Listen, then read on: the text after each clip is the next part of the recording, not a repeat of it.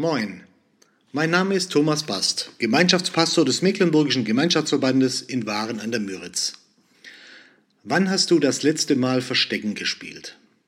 Bei mir ist das schon eine ganze Weile her, ich kann mich gar nicht mehr erinnern. Aber ich weiß, das erste Versteckspiel der Weltgeschichte, das fand im Garten Eden im Paradies statt. Nur, es war kein Spiel, sondern bittere Wirklichkeit. Verstecken im Paradies. Davon spricht die Losung von heute im 1. Mose 3, Vers 8. Adam versteckte sich mit seiner Frau vor dem Angesicht Gottes des Herrn. Adam hatte Mist gebaut. Er war Gott ungehorsam. Ausgerechnet an der Frucht von dem Baum, der für sie tabu, tabu war, hat er sich vergriffen. Zusammen mit Eva, seiner Komplizin. Und jetzt musste er sich verstecken. Aus Angst vor Gott. Vor Gottes Angesicht, vor Gottes Blick, wie wird Gott reagieren? Und jetzt musste er sich verstecken, aus Scham. Das alles war abgrundtief peinlich. Plötzlich merken Adam und Eva, dass sie völlig nackt dastanden. Sie hatten ihre Unschuld verloren. Und jetzt mussten sie sich verstecken wegen ihrer Sünde. Die Beziehung zu ihrem Schöpfer und Herrn war kaputt. Das Vertrauen war weg. Sie hatten ihm misstraut. Sollte Gott gesagt haben, will er wirklich das Beste für uns? Behält er uns nicht etwas vor? Und jetzt hatten sie den Salat und wir mit, weil dieses Versteckspiel, das gar kein Spiel ist, das spielen wir seit Adam und Eva mit. Das kennen wir. Irgendwas ist furchtbar schiefgelaufen und jetzt musst du dich verstecken. Aus Angst vor Gott und anderen. Was sind die Konsequenzen?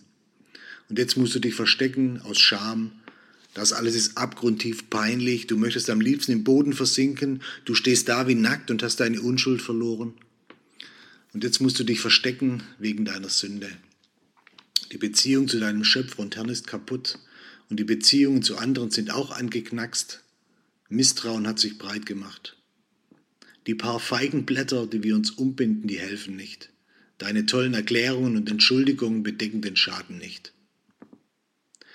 Aber jetzt stell dir mal vor, so rein spekulativ, überlege mal, was wäre eigentlich passiert, wenn Adam sich nicht versteckt hätte. Klar, wir können darüber nur fantasieren und wir können diese Geschichte nicht mehr ändern. Aber wir können es uns einmal vorstellen. Vielleicht wäre alles ganz anders verlaufen. Stell dir vor, an dem Abend, als Gott den Garten Eden betrat, wäre Adam nicht ins Versteck gelaufen, sondern ihm entgegen. Stell dir vor, er hätte aus ehrlichem Herzen geheult und stell dir vor, er hätte gesagt, Herr, ich habe riesigen Mist gebaut, ich habe dir misstraut und habe mich schuldig gemacht. Ich muss jetzt sterben, wie du es angekündigt hast, aber ich will wenigstens sagen, sei mir Sünder gnädig. Vielleicht gibt es bei dir ein bisschen Barmherzigkeit, vielleicht findet sich ein Krümel Gnade. Was wäre passiert? Keine Ahnung, weil es ist nicht passiert. Wir können Adams Geschichte nicht ändern. Allerdings, und das ist keine Spekulation und keine Fantasie und keine bloße Vorstellung, du kannst die Geschichte ändern, nämlich deine.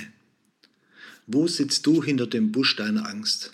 Wie lange kauerst du schon im Schlupfwinkel deiner Scham? Warum steckst du im Loch deiner Schuld?